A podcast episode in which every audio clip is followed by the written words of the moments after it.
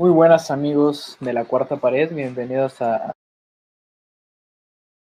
Hey.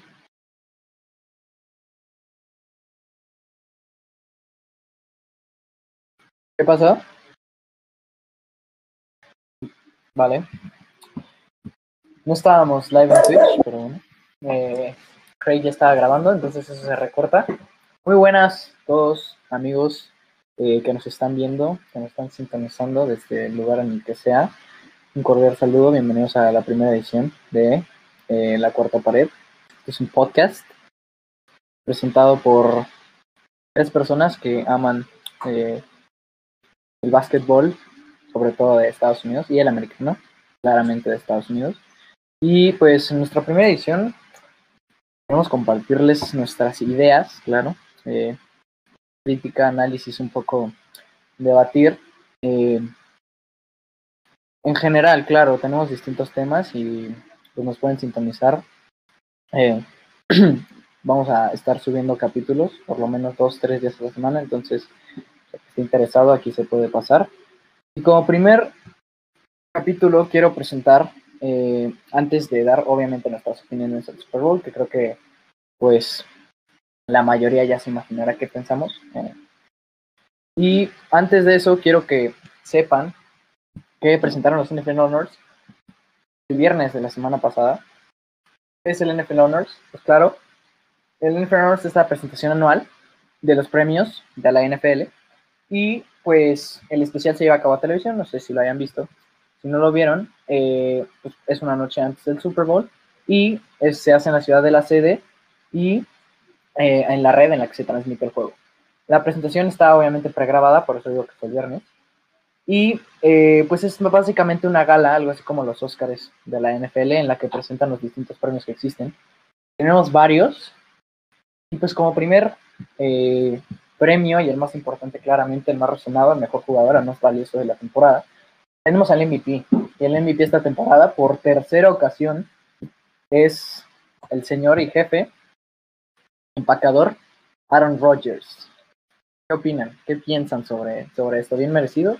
Sí, sinceramente para mí es, creo que un premio muy bien dado, porque, bueno, Aaron Rodgers, en mi opinión, tanto con McCarthy como con LaFleur, no ha tenido buenos receptores, ni alas cerradas, ni Warner, no, no ha tenido con buenos receptores y él siempre los hace ver de una manera espectacular, porque así que digan que Adams es muy bueno, en realidad yo digo que fue gracias a Aaron Rodgers que le dio ese nivel, sus anotaciones eh, también lo demuestra eh, siendo el primer coreback que ha anotado más de 40 touchdowns en tres temporadas seguidas. Entonces, para mí ese premio es muy bien merecido. Eh, Mahomes se queda lejos eh, esta temporada para Aaron Rodgers. Y sinceramente creo que lo están desaprovechando este equipo de los empacadores de Green Bay. Para mí, esta, la siguiente temporada no van a hacer nada. Eh, a lo mejor se quedan, sí llegan a playoffs, pero se van a quedar en wild card. Y no creo que vuelvan a llegar a la final de conferencia, a lo mejor otros tres años en restauración del equipo.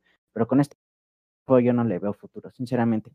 De mismo modo, la Fleur ha mostrado muchas debilidades, ¿no? Que en este equipo con eh, los corredores, no está bien el ataque terrestre, solo confía en Aaron Jones, no le da participación, por ejemplo, al novato AJ Dillon ni a Williams como debería para hacer un buen plan de juego. Yo pienso que nada, sí es bien merecido. Sí, o sea, casi pasar que cuatro mil yardas. ¿Cuántos fueron touchdowns? ¿48? Sí, ¿no? Fueron casi 50 touchdowns y eso creo que contando playoffs, ¿no? Y pero yo creo que más que nada siento que el equipo de Green Bay le falta un buen staff de cocheo. No siento que sea tanto siento que tienen buenos jugadores, obviamente un buen coreback y buena defensa, pero siento que el staff de coacheo creo que está dañando ahí algo en Green Bay. Y por eso creo que Aaron Rodgers no debe de irse, pero tampoco echarse para atrás y creo, creo que ese es como el líder el que tienen que ver y levantar el equipo la próxima temporada. No, para mí, yo Sí, en esta temporada sí tuvo que irse Aaron Rodgers de Green Bay Packers, porque ahí está siendo desperdiciada su carrera en, pues como lo dije, pues demasiado, o sea, él era para que un coreback que ya hubiera ganado más de tres Super Bowls o solo, o tres por lo menos, y para mí, él tuvo que aprovechar esta oportunidad para irse de Green Bay, aunque tuviera contrato. Yo-. Eh, yo Pues creo sí. que Aaron- ajá, en parte sí, sí, sí, yo perdón. creo que Aaron Estoy de acuerdo. construir un equipo alrededor, no, no Aaron Rodgers que construya el equipo.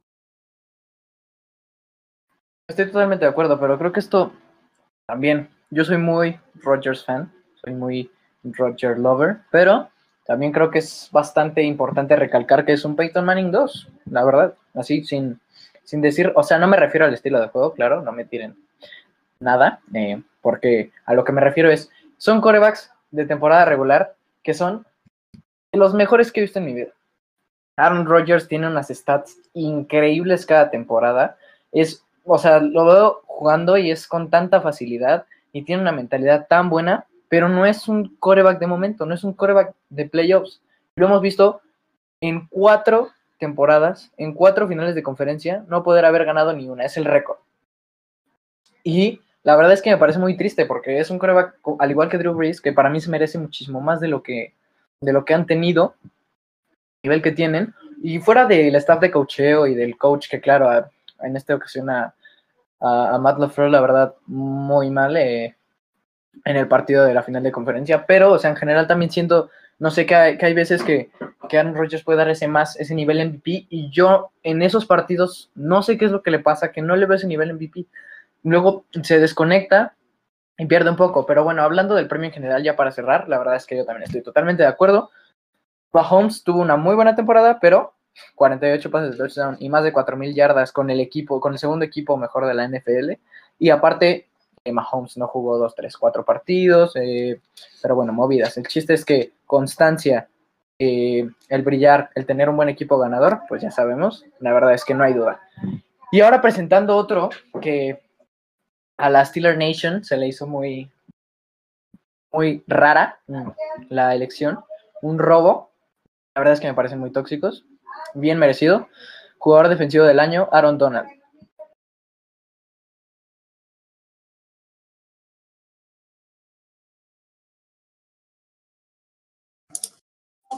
Pues no tengo que discutir nada.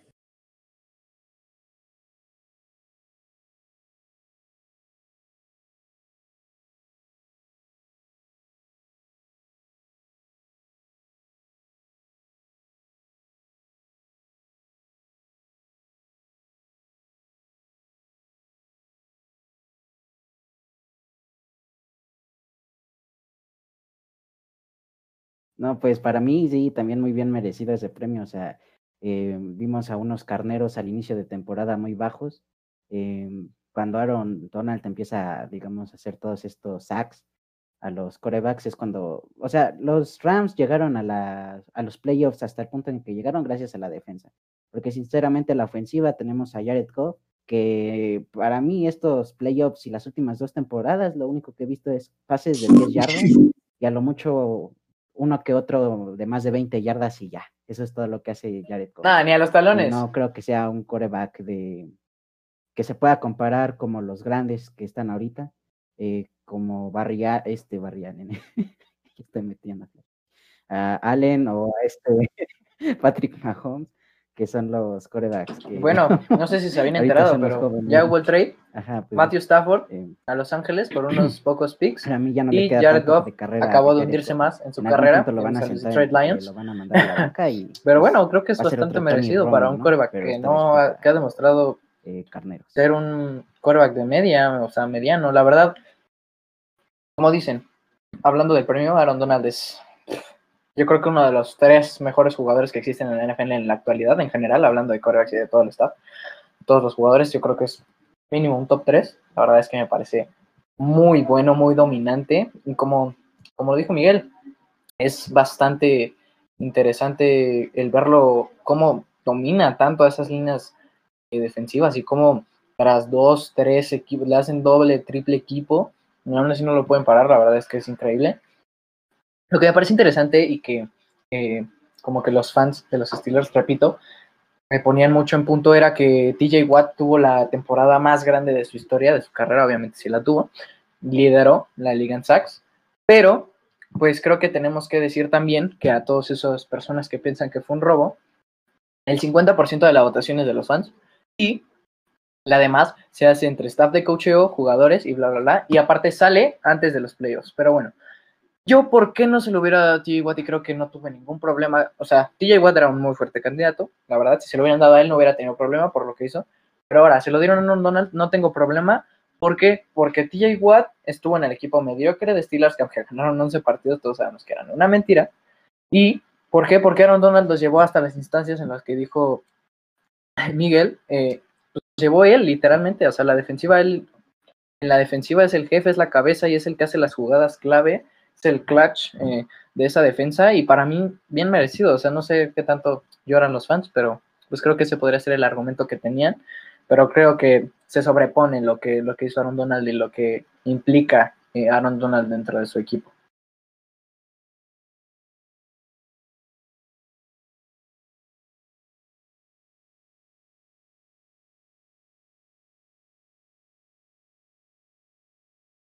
Aquí sigo.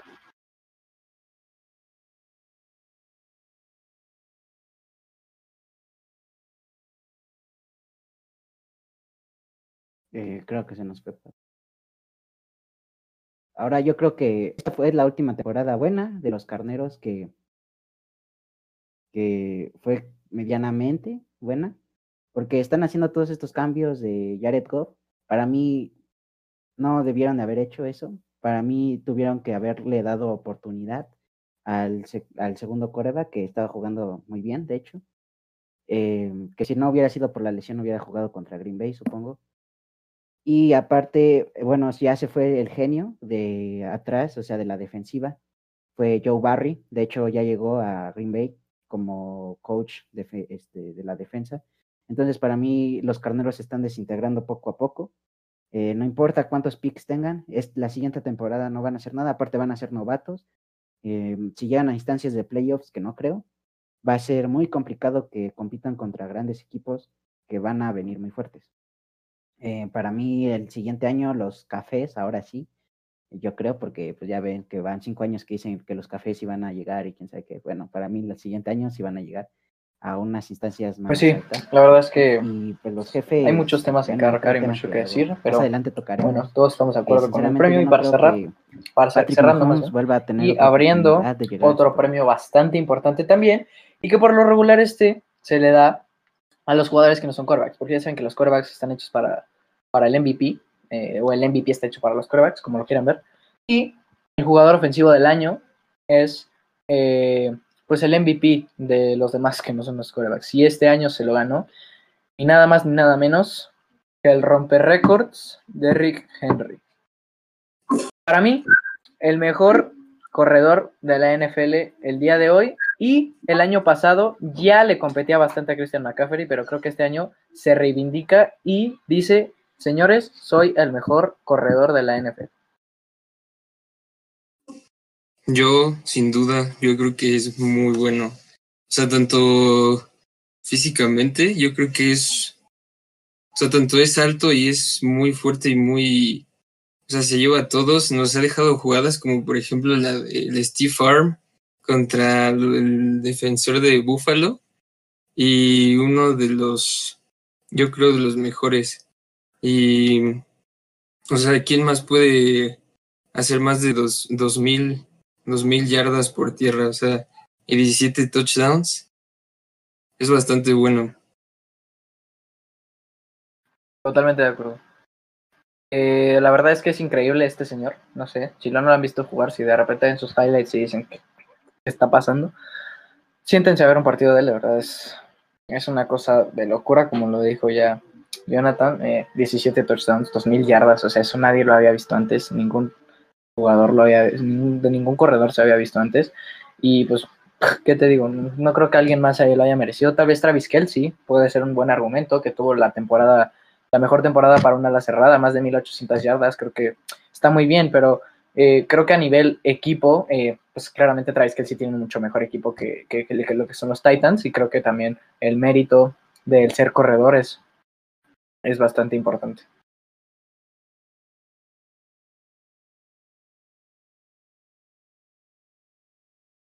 Bueno, ya regresé. Aquí mis compañeros ojetes que no hicieron la pausa comercial. para, para mí, eh, estábamos hablando de Derrick Henry. Eh, yo, para mí, es este, es el actual Barry Sanders, legendario corredor de los Leones de Detroit. Eh, para, o sea, lleva el equipo básicamente en sus hombros y cuando la defensiva, por ejemplo, de los Packers, cuando se enfrentaron en la semana, me parece 14-13, no pudieron hacer nada. O sea, si, agarran a la ofensiva que, por terrestre de los Titanes, no hace nada. O sea, Henry es el que se lleva todo el equipo, es básicamente más importante que el coreback para mí en ese equipo. Y, pues sí, merecido. Eh, rompiendo récords, eh, más yardas que cualquier receptor o jugador, entonces muy merecido el premio. Pues sí, creo que no hay mucho que discutir, creo que ya lo dijimos todo. Eh, muy poca gente creo que estará en contra de esto. La verdad. Gran, gran, gran jugador, mis respetos. Y ojalá la siga rompiendo porque de verdad es increíble ver esto en la cancha. Y bueno, abriendo ahora el lado de los novatos. Eh, bueno, pues creo que se dieron a conocer y creo que bastante esperados. El lado ofensivo tenemos a Justin Herbert, el quarterback de Los Angeles Chargers. Muy buen quarterback. La verdad es que nadie se lo esperaba. Todos pensamos que Joe Burrow, que al, fin, al principio lo estaba haciendo bastante bien, que Joe Burrow iba a ser esa persona que iba a, romper récords y en su temporada de rookie, la verdad es que pues, son cosas que pasan en la vida, se lesiona. Y Justin Herbert, la verdad es que nos dejó boquiabiertos a todos. Como casi cada año pasa, rompió el récord de pases de touchdown, puesto por Baker, por Baker Mayfield, ¿no? Y eh, la verdad es que increíble lo que hizo este señor. Lástima que esté en el equipo en el que estuvo, eh, que fue San Diego este año, la verdad, una vasca, eh, poco que decir. Poco rescatable, ojalá le consigan algo bueno con las rondas del draft y ojalá se logren rearmar bien, porque la verdad es que verlo en la cancha es increíble. La verdad, no sé si es indiscutible, porque otra persona que está detrás, que le dicen el nuevo Randy Moss, no me gustan estas comparaciones, pero Justin Jefferson, la verdad es que tuvo una temporada igualmente histórica eh, sin duda, todos estábamos con la duda de qué iba a pasar con los receptores, con el cuerpo de receptores de los Minnesota Vikings. Y sin duda, eh, la verdad es que increíble trabajo que hizo Justin Jefferson supliendo, no nada más supliendo, sino jugando al nivel de Stephon Diggs, que también es otra del que hablaremos en un futuro, uno de los mejores receptores de la liga, y se logró poner en un papel en el que fue más principal todavía que Adam Thielen, el principal eh, receptor de, Minnesota, y ¿qué les digo? La verdad es que es increíble cómo juega este señor. Eh, también creo que pudo haber sido argumentado también como, como el mejor, pero Justin Herbert, no tengo ningún problema, muy buen quarterback, ojalá nos deje más en el futuro.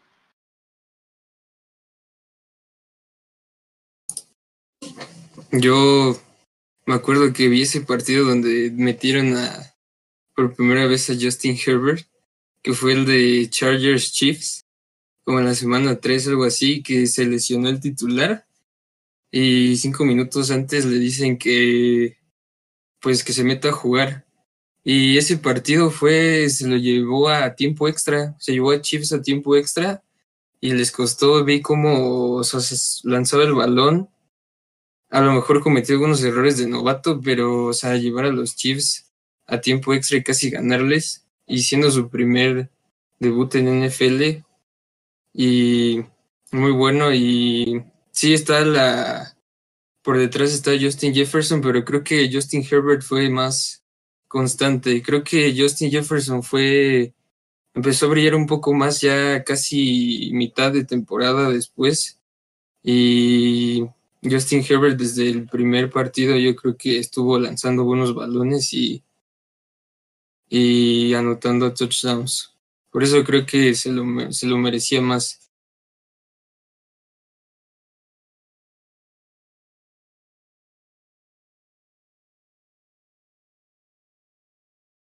Bueno, en mi parte yo espero que no sea este el único premio que se lleve, porque pues sabemos que las primeras temporadas muchas veces de los que son los corebacks nuevos de los equipos eh, son espectaculares, pero la siguiente temporada se desinflan de una manera impresionante y ya no hacen nada, ¿no?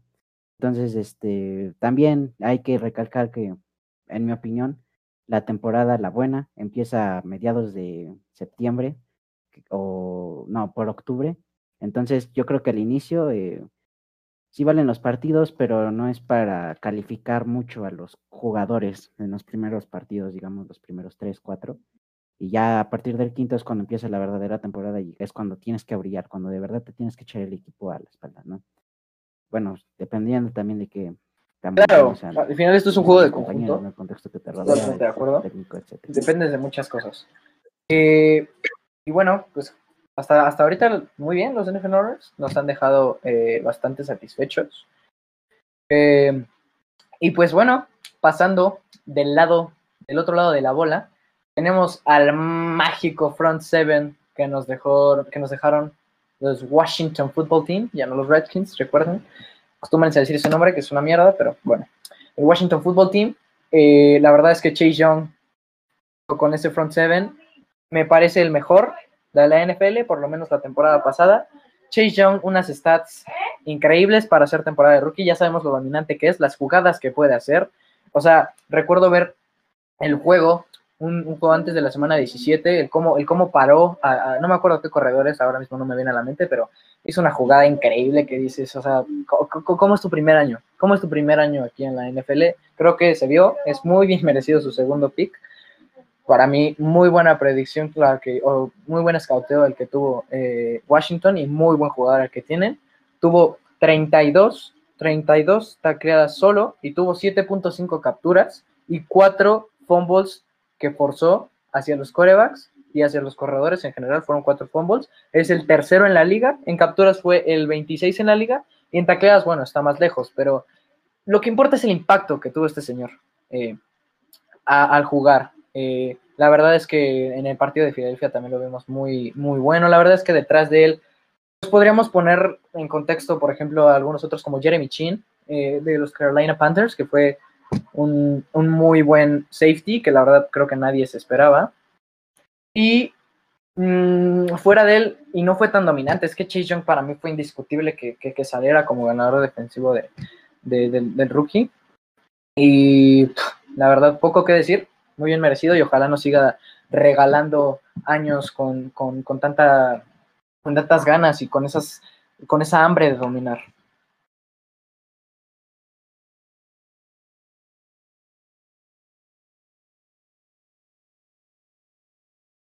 Pues yo creo que es uno de los jugadores que llegó drafteado y levantó mucho al equipo.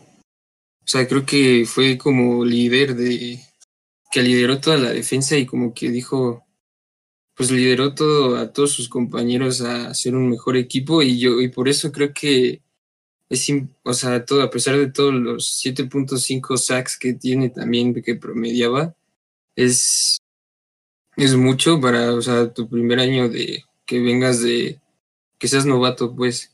Y mm, o sea yo veía el liderazgo que tenía o sea que le daba el coach que le decía y cómo manejaba toda la defensa y creo que es lo importante más que nada y yo creo que el próximo año Washington fácil si agarra buenos jugadores puede ser un buen contendiente fácil.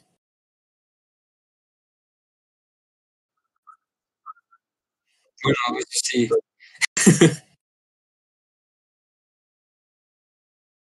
Pues bueno, también hay que ver en qué conferencia está Washington, ¿no? Porque tenemos estos, estos seis partidos que pues está Dallas, está Filadelfia y pues Nueva York. Entonces, también tenemos que esperar a que Washington se enfrente contra los verdaderos eh, poderosos de la conferencia nacional para ver qué tanto puede hacer este novato y no solo contra un Dak Prescott y su línea que se línea ofensiva que se lesiona por todo, ¿no? Y pues nada, vamos a ver qué pasa con este novato. Eh, por el momento, viendo los números y dejando de lado los factores de la conferencia y todo esto, pues se ve un buen jugador. Esperemos que siga así.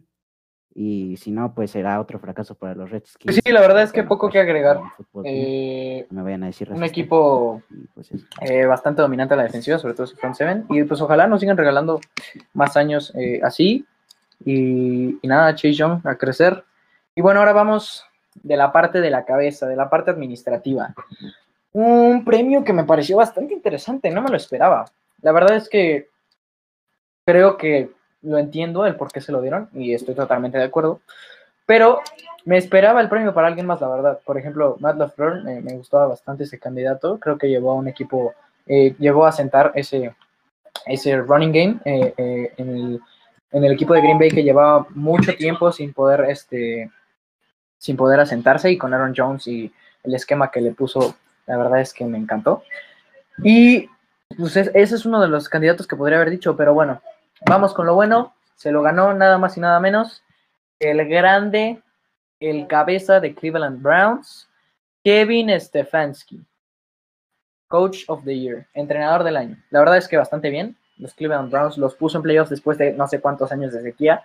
Eh, nada, ¿qué, piensan sobre esto? La verdad es que estoy totalmente eh, sorprendido con la temporada de los Cleveland Browns, porque como dijo Miguel, siempre eran un equipo de promesa.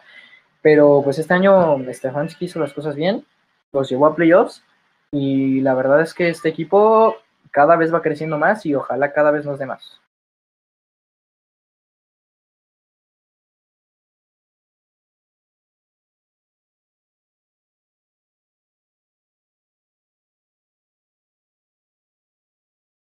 Pues muchas lesiones, ¿no? De parte del equipo de Cleveland, para mí si hubieran estado completos. Eh, también eh, la situación que estamos pasando del COVID eh, dejó a muchos jugadores afuera en estos playoffs. y aún así, bueno, le dieron una rastriza a los Steelers. pobres abejorros, ¿no? Estos playoffs. Y, pero de todos modos, yo supongo que si hubieran estado completos, hubieran dado más pelea en el juego divisional que pues lo que hicieron, ¿no? Y pues para mí muy buen este ¿cómo se llama? Muy buen técnico el este Stefanski, pero también no creo que haya sido el mejor de toda la, la liga. Para mí, este hay varios que pues hicieron un digamos mejor trabajo Por el simple hecho de que haya levantado un equipo que llevaba 18 años sin playoffs es de honrar. es, pues no es una, no, es- fácil. O sea, desde el 2000 llevan que 11 coaches y ninguno había podido llegar a playoffs.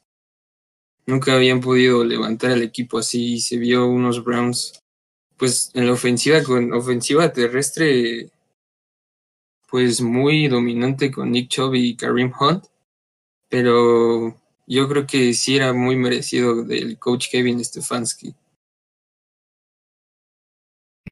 Yo la verdad es que estoy totalmente de acuerdo. Miguel podrá tener otro argumento. y Podrá decir, no, es que la nostalgia no cuenta para ser mejor coach. Pero bueno, o sea, no es nostalgia. La verdad es que es un trabajo increíble.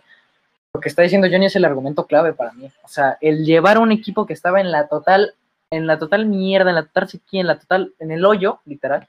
O sea, y llevarlo y decir, a ver, cabrones, ya estoy harto de que no lleguemos a playoffs, vamos a llegar a playoffs, vamos a hacer las cosas bien y vamos a seguir mejorando año con año.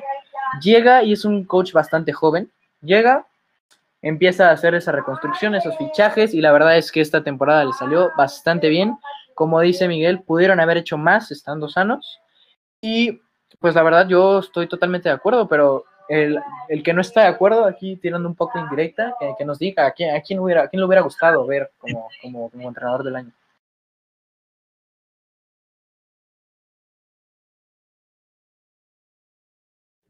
Sinceramente, para mí, la Flor igual es uno de los candidatos fuertes, o sea, van dos años seguidos que tiene la final de conferencia a Green Bay, aunque la cagó en las últimas instancias.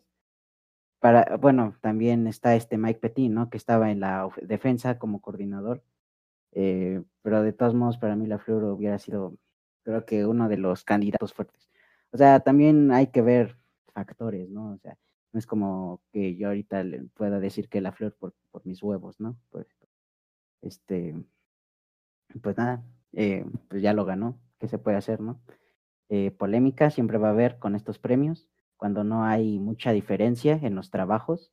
eh, que se hacen, las instancias en las que se llegan en la temporada, pero pues ojalá en una temporada haya un coreo, que un este, directivo que sí demuestre mayor superioridad y que no se queden en esto, ¿no? Porque siguen siendo un equipo mediocre. Cleveland sigue siendo un equipo mediocre, haya o no llegado, o sea, llegado más lejos, sigue siendo un equipo mediocre. Eso se lo quita a nadie. Estoy de acuerdo, pero bueno, ya lo veremos, el tiempo lo dirá. Ya eh, Stefanski y a todos los aficionados que, hablan, como tú. Eh, pero bueno, solo el tiempo lo dirá, el staff de cocheo, las cosas, las circunstancias. Recuerden, es NFL. Es increíble el nivel de competencia que hay. Eh, la verdad es que es muy difícil llegar tan solo a playoffs. Es muy difícil llegar un paso después, muy difícil llegar un paso después y muy, muy, muy, muy, muy difícil uno después y todavía más difícil ganar el Super Bowl. No, claro, claro, claro, estoy de acuerdo, estoy de acuerdo. Por algo les está pagando, o sea, no estoy siendo aficionado, por algo les están pagando, tienen que llegarlo, tienen que tener la mentalidad de llegar más allá de, juegos divisionales y decir que juegos divisionales es una victoria para mí es algo muy mediocre y si sigue con esa mentalidad pues al siguiente año no estoy totalmente de acuerdo en eso. lo mismo y lo mismo y lo mismo. Entonces no no es no no no no no no, ni siquiera saben que le das a los Packers. Yo estoy totalmente de acuerdo. Yo lo dije yo lo puse como candidato. Dije la Flor lo pudo haber ganado sin problema. No pues. Pero a lo que me refiero es eso o sea que, que que el nivel de competencia en la NFL es bastante grande y por eso es que también siento que de ese lado hay que ser comprensivos. O sea, claro, estoy de acuerdo, están pagando, tienes un equipo, o sea, claro que hay muchos factores, o sea, no es como pobrecitos, pero hacia lo que quiero que, que, me entiendan y que, que, capten, en general, todas las personas que nos están viendo, eh, pues quiero transmitir esa idea, que es un deporte bastante, una liga bastante competida y que un, un año puedes estar aquí y otro puedes estar aquí. Y no hay ningún problema, ¿por qué? Porque es la NFL, pero bueno, eh, cerrando el tema, eh, estuvimos dos a favor de Stefanski, uno en contra. Eh, la Flor yo también dije, si lo hubiera ganado él, no hubiera tenido ningún problema. Pero bueno, al final lo ganó el, que levantó a estos Cleveland Browns de 18 años de sequía. Y pues bueno, pasando ahora a algo que me parece un muy un premio, perdón, un muy, muy, muy buen coach. Este es el premio de coach asistente que se le da ya sea eh, al de equipos especiales, al de la defensiva, al de la ofensiva, pero bueno, este año, temporada 2020, los NFL Runners, el asistente, el coach asistente del año fue Brian Dabol, nada más y nada menos que el coordinador ofensivo de una de las defensas, de una de las, una de las ofensivas más explosivas de, la NFL, que fueron estas de los Bills, eh, con Stephon Diggs teniendo eh, una temporada su mejor, obviamente, y una temporada romper récords, con, con Josh Allen, QB, que les digo, eh, un jugador muy bueno. Eh, la verdad, me quedo un poco corto en playoffs, me siento mal por él, pero bueno, no estamos hablando ahorita de Josh Allen ni de los Bills en general, estamos hablando del trabajo que hizo el señor Brian Doll, Brian Doll, perdón, y la verdad, increíble esta ofensiva. Disfruté mucho verla, disfruté mucho la línea, disfruté mucho el Singletary, la verdad, el running game no me encantó. pero pues Josh Allen le da ese dinamismo y con los receptores que tiene, junto con John Brown, junto con Cole Beasley, eh, Croft, o sea, bueno, tienen armas eh, para dar y repartir. Recuerden que gracias a, esta ofensiva y también un poco el trabajo bueno de la defensiva, pero creo que, claro, el principal exponente de este equipo de los Bills es la ofensiva. Y pues sí, eh, hizo su trabajo bastante bien. Creo que es bastante merecido este premio. me gustó se lo pudimos haber dado a, otras, otros, claro, por ejemplo, al, coordinador defensivo de Tampa Bay, solo que tuvieron sus altibajos. Y creo que el que estuvo más o menos siempre en este nivel en la temporada como, como, coordinador ofensivo fue, fue, fue este señor, este calvito eh, eh, Buda grande, muy bueno. Y pues nada, quiero saber qué opinan, si tenían algún otro contendiente, si, si, si, si, sí.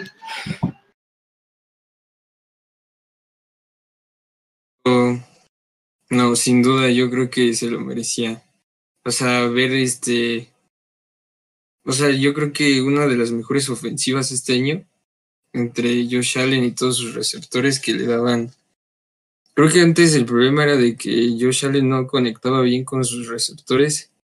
Y creo que ahora lo han logrado mejor y se ha visto con Stephon Diggs, Cole Beasley. Todos ellos yo creo que arman una buena ofensiva.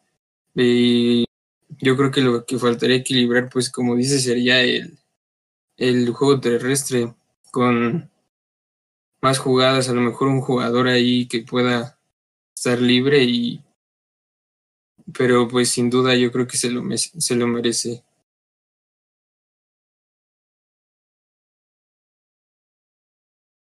Pues para mí, este, también merecido.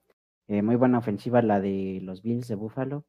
También un equipo que, bueno, la temporada pasada se, se, alzó, eh, que no pudo llegar a instancias de finales de conferencia y que pues gracias a esta ofensiva pues lo logró este año, ¿no? Eh, sí, bien merecido, no, no tengo a, otro candidato. Eh, un equipo mediocre, este sí, para mí sí ha dado un buen eh, despunte y no solo han sido de que, ah, sí, me, voy a quedar en juegos divisionales y nada más por una sequía de 18 años no voy a hacer mi trabajo bien. Y pues es eso.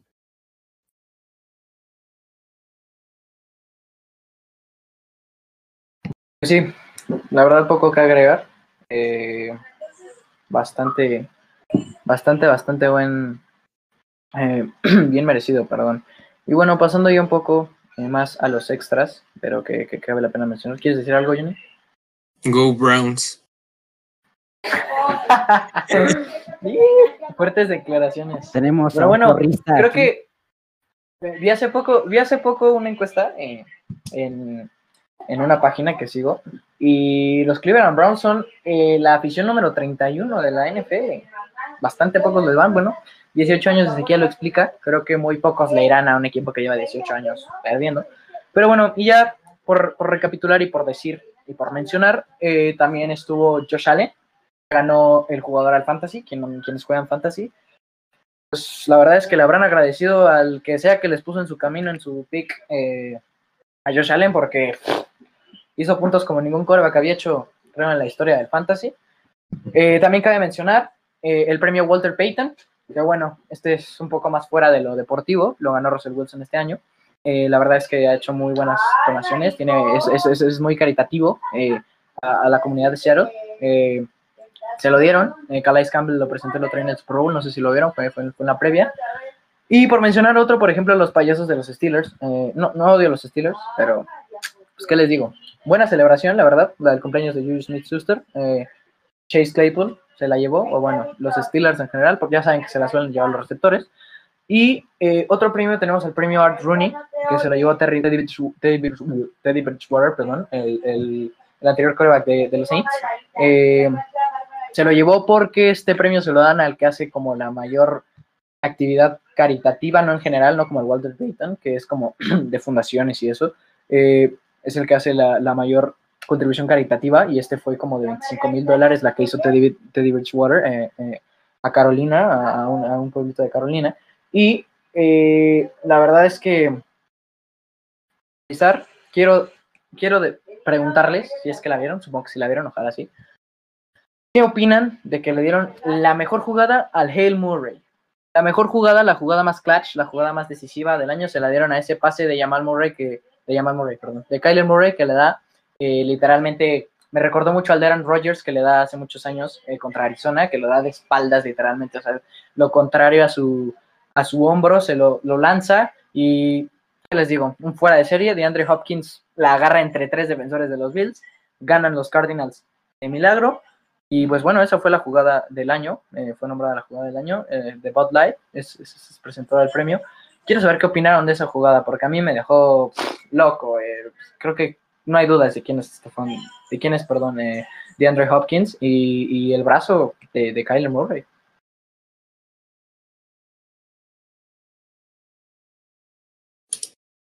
La mejor jugada que he visto.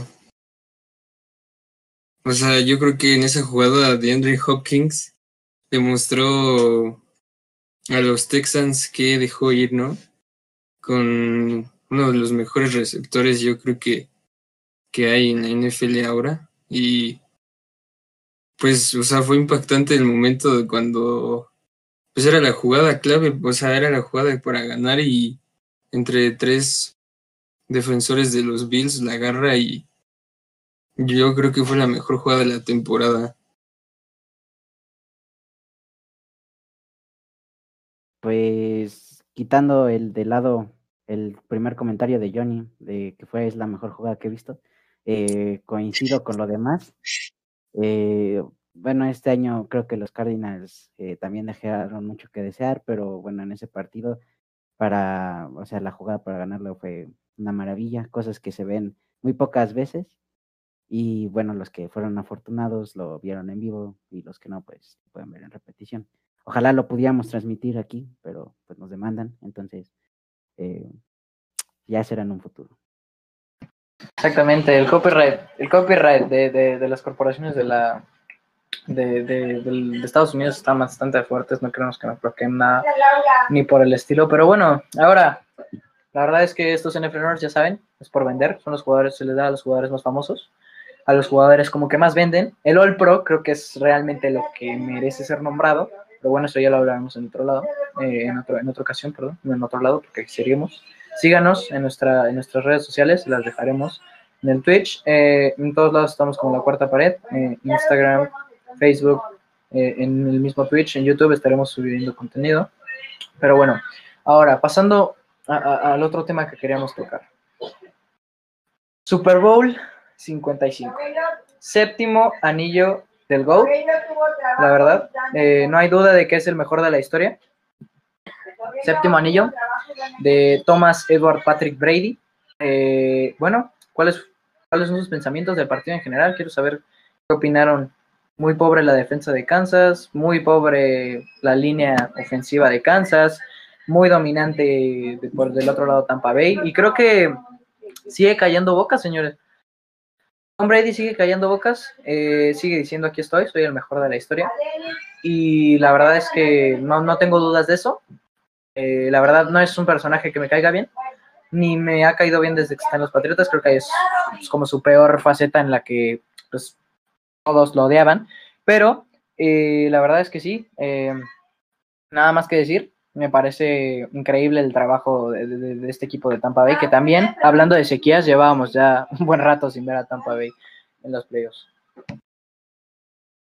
Bueno, a ver, aquí de eh, tenemos la acción de conceptos, ¿no? De el más ganador es el mejor de la historia. Para mí eso no tiene que ver que, bueno, a ver, eh, a Tom Brady durante los siete, bueno, las diez apariciones de Super Bowl que ha tenido, ha tenido un buen equipo, ha tenido jugadores que lo rodean, o sea, que normalmente con esto del tope salarial dicen, no, pues yo voy a bajar mi salario con tal de ganar un Super Bowl. Eh, para mí Tom Brady es muy disciplinado, eso sí.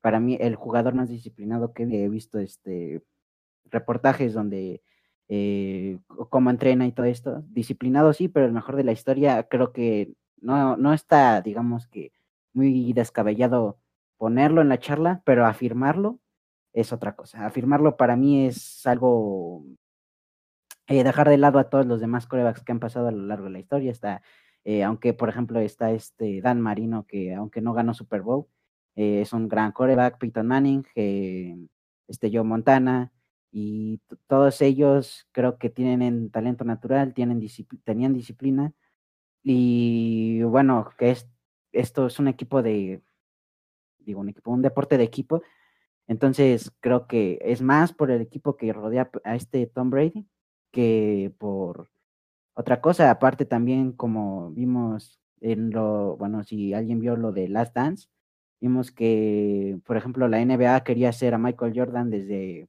1990 por ahí, una estrella de la NBA. Y pues creo que lo mismo está pasando con Tom Brady, o sea, desde que empezó a ganar Super Bowls, la NFL quiso hacer una estrella a Tom Brady, lo logró, para mí eh, mucha controversia con este coreback de la forma en la que lo ha ganado, por ejemplo, contra los Seattle Seahawks, em, cuando ganó el Super Bowl y con esta cuestión de los balones y que nada más le dijeron, bueno, cámara, ya no lo hagas otra vez, una multita y listo. Eh, creo que para mí esto es un, bueno, un factor importante, ¿no? Que la liga apoya a Tom Brady, porque hay muchos corebacks que protegen mucho, o sea, también está Aaron Rodgers, está, bueno, cuando está en la temporada Drew Brees, que no los puedes ni tocar porque los protegen demasiado la NFL, o sea, quieren que sean estrellas, pero Tom Brady creo que está a otro nivel de que la liga lo protege demasiado. Yo estoy un poco de acuerdo de que el, equipo en sí es el que, pues, o sea, si no tienes buen equipo, pues obviamente no llegas a nada. Pero algo que la defensa de Tampa Bay es muy buena. Devin White es excepcional. O sea, Jason Pierre-Paul, toda, toda esa defensiva de Tampa Bay, yo creo que pues demostró tanto en el Super Bowl que podía hacer buenas cosas y parar buenas ofensivas como la es la de Kansas. Bueno, que también estaba la lesión de Eric Fisher, el tackle izquierdo de, de la línea ofensiva de Kansas, pero pues obviamente son esos pequeños detalles que un coach como Bruce Arians no te deja pasar. O sea, se te lesione quien se te lesione, pues va a aprovechar dónde llegar y pues yo creo que Tampa llegó a, hasta el Super Bowl por tanto su ofensiva, tiene buen equipo de receptores. La química que tienen los jugadores entre ellos es muy buena también, pero también yo creo que la defensa es una es muy buena y es una de las mejores que, ah, que hay actualmente. Sí, muy de acuerdo con este Jonathan. Eh, la defensa creo que es más la clave, más que Tom Brady. Eh, bueno, lo pudimos ver en el juego de campeonato de la National Football League. Eh, contra Green Bay, si no hubiera estado esta defensa que los paró las tres oportunidades que tuvieron, para mí una, la mejor ofensiva de la NFL los hubiera destruido. Sí, totalmente, los hubiera destrozado. eh, Estoy totalmente de acuerdo. Pero mm, no creo que soy Brady, la verdad, no creo que le esté dando todo el crédito a, Brady. Eh, pero bueno, la verdad es que estoy totalmente de acuerdo. O sea, un equipo tiene que ser bueno, pero a lo que yo me refiero es al liderazgo que tiene eh, en los momentos clave, la mentalidad que tiene para poder decir, está el barco, literalmente, está el, está el barco armado, solo hace falta ese capitán que lleve el timón y que lo dirija hacia tierra. Y ese es, ese es Tom Brady, el capitán que lo paras y hace que ese barco te llegue a la tierra. Obviamente, hay un trabajo durísimo detrás, a lo que me refiero y lo que estamos diciendo.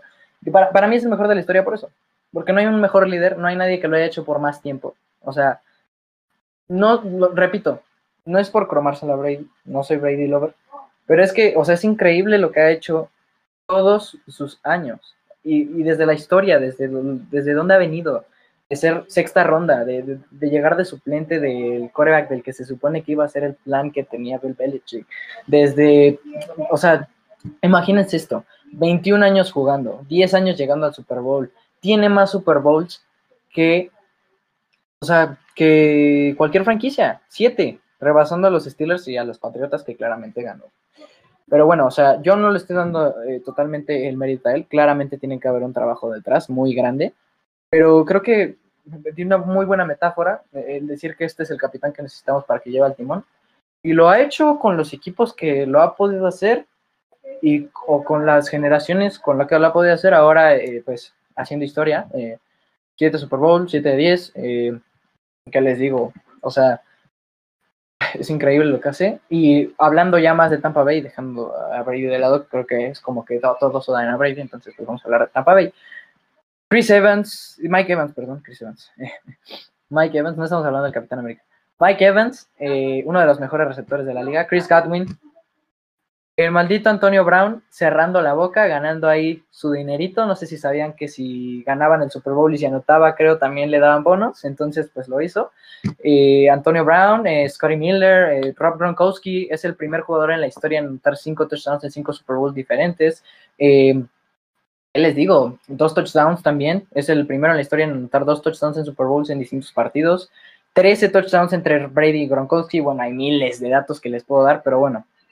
Eh, la verdad es que la ofensiva muy bien, la línea defensiva, la línea ofensiva, perdón, de, de Tampa Bay muy buena, Bruce Arians con un plan muy bueno, eh, ofensivamente, defensivamente, perdón, Devin White es un fuera de serie, eh, la secundaria supo, ahora sí que como le, como le haría Whitehead a, a Tyreek Hill, les hizo tres touchdowns en la temporada regular, ahora no le hicieron nada, Travis Kelsey lo normal, eh, y bueno, Shaquille Barrett y Jason Pierre-Paul, Vita Bea es que podríamos dar miles de nombres.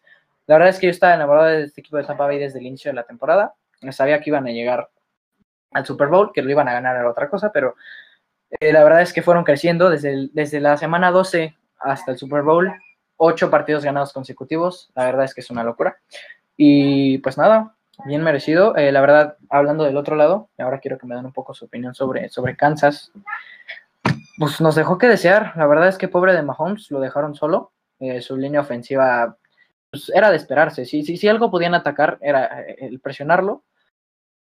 Era de esperarse, la verdad, que pasara esto de que la, la, línea fuera tan pobre, los, los tackles. Shaquille Barrett y, y Jason Pierre-Paul estaban presionando perfectamente bien con tackles titulares y muy buenos y unas líneas completas. Y bueno, ¿qué le iban a hacer a alguien que, que pues era su segunda vez que empezaba en la historia de su carrera, ¿no? Eh, los receptores, ¿qué les digo? Eh, Tampa, la verdad es que verdaderamente hicieron un candado desde que empezó el partido y no los dejaron hacer nada, ni un solo touchdown de Mahomes. Es la primera vez que no notan ni un solo touchdown desde que está en la NFL, y no solo como titular, sino en la NFL, entonces eso ya es mucho decir. Y eh, la verdad, la defensiva, pues, ¿qué les digo? Muy desconcentrada, no sé si eran los nervios, ya habían estado ahí un año antes.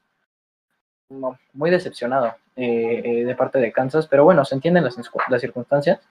Y pues nada, lo, lo, eh, el equipo de Tampa supo aprovechar todo lo que le dieron. Pues gracias a eso fue que se dio. La verdad me hubiera gustado ver un partido más parejo, pero creo que con los factores que, que, que se veían desde antes, iba, iba, era de esperarse, vaya. Yo creo que Tampa Bay aprovechó muy bien lo que, que siempre, bueno, que siempre Kansas tenía errores en su defensa. O sea, desde, por ejemplo, la semana, las primeras semanas, siempre sus, su defensa hacía muchos castigos, ¿no? Y yo creo que fue lo que se aprovecharon y, y fue lo que, bueno, también hay algunos castigos que a lo mejor son polémicas, pero pero yo creo que aprovechar muy bien eso y también, por ejemplo, Tyron Matthew perdiendo ahí un poco la cabeza. Pero yo creo que es. Pues sí, la línea ofensiva fue la que definió todo el Super Bowl para Kansas. Un gran error, yo creo. Bueno, lamentable de que Eric Fisher, el tackle izquierdo, se haya, se haya lesionado. Y también otro tackle, no me acuerdo quién es, igual dos tackles titulares de, eh, lesionados, pero pues yo creo que sí lo dejaron solo, casi 500 yardas escapando de los tackles defensivos de Tampa Bay. Es la mayor cantidad que, que un coreback ha corrido escapando de, de las capturas. La verdad es que esto habla de él, de lo fuera de serie que es una, una porquería lo que hizo Kansas City. O sea, para mí un, algo que muchos eh, head coach, un error muy común que cometen es ir, por ejemplo, en las jugadas importantes, siempre por el mejor jugador ofensivo, entre comillas. En este caso buscaron al, al ala cerrada, a Kelsey, en muchas ocasiones para ganar estas yardas, para anotar, y no le dieron mucho juego a los demás receptores. Se intentó, pero una porquería lo que hizo Kansas y pues para mí la última vez que veamos, vamos a ver a Mahomes en el Super Bowl, eh, estadísticamente los que los corebacks que llegan al Super Bowl dos veces buscando el bicampeonato y no lo logran, no vuelven a aparecer. Está el caso de Brett Favre, está el, el caso de de Brett Favre, no, no es cierto, de este Russell Wilson con los Seahawks cuando ganó el Super Bowl y después fue contra los Patriotas no lo hemos vuelto a ver. Entonces ahí, ahí están las estadísticas. Eh, no creo que Mahomes regrese. Eh, vemos a un Kansas City más mermado este año, porque bueno, el año pasado, bueno, Johnny, ¿qué estás haciendo? El año pasado este, traía un, este, una mejor ofensiva y defensiva, y pues obviamente porque llegaron al Super Bowl, los salarios pues van a subir y todo esto, el salario tope va a hacer que el equipo pues pierda varios jugadores importantes y para mí va a ser un equipo más fuerte, sí, pero no candidato al Super Bowl una vez más. Eh, y pues eso es todo, porque la eh, liga eh, americana vienen muchos equipos muy fuertes y pues Mahomes buen coreback, pero pues ya lo hemos hablado, o sea, está Peyton Manning, Aaron Rodgers, eh, Drew Brees, buenos corebacks y pues no han llegado al Super Bowl más que una vez y, y eso es todo. Para mí es el caso de Mahomes y hasta aquí llegó, su oportunidad se fue y ya. Listo, adiós Kansas. Pues sí, la verdad es que algo, algo bastante doloroso para, para estos equipos.